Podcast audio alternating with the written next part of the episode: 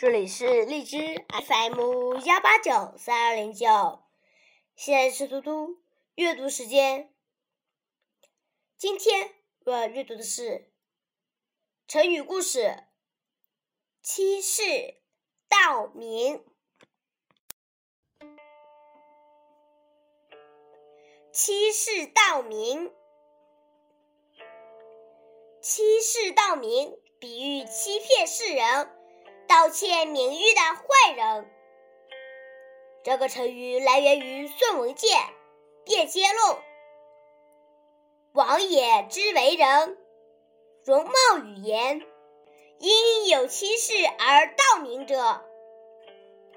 西晋时，王爷长得一表人才，举止文雅，又精通老子和庄子的哲学。年轻时就在京城洛阳出了名。晋武帝的丈人车骑将军杨俊慕王爷的名，想把另一个女儿嫁给他，但王爷不愿攀附权贵，装作生了疯病，满口胡言。杨俊只好作罢。王爷自命清高，整天对人家讲一些精妙空虚的道理。面对世俗接的是绝口不谈，更不说一个钱字。有一次，妻子在他入睡后，故意把许多铜钱铺在床前。第二天，他起床下地，踩到了铜钱，马上皱着眉头叫婢女取走。说话中还是没有提到钱字，只说把这东西拿掉。这件事在洛阳城中传为美谈。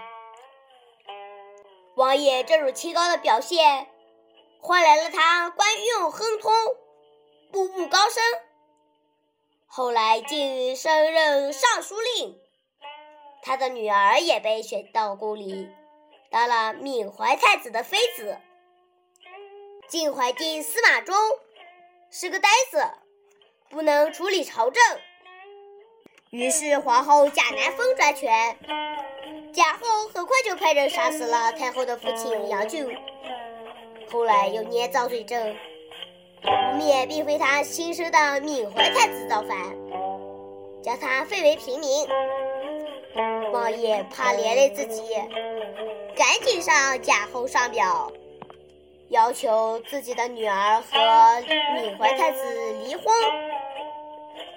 王爷的这种做法，使大臣们看见了他并非真的那样清高。今天的嘟嘟阅读时间就到这里，谢谢大家，明天见。自己。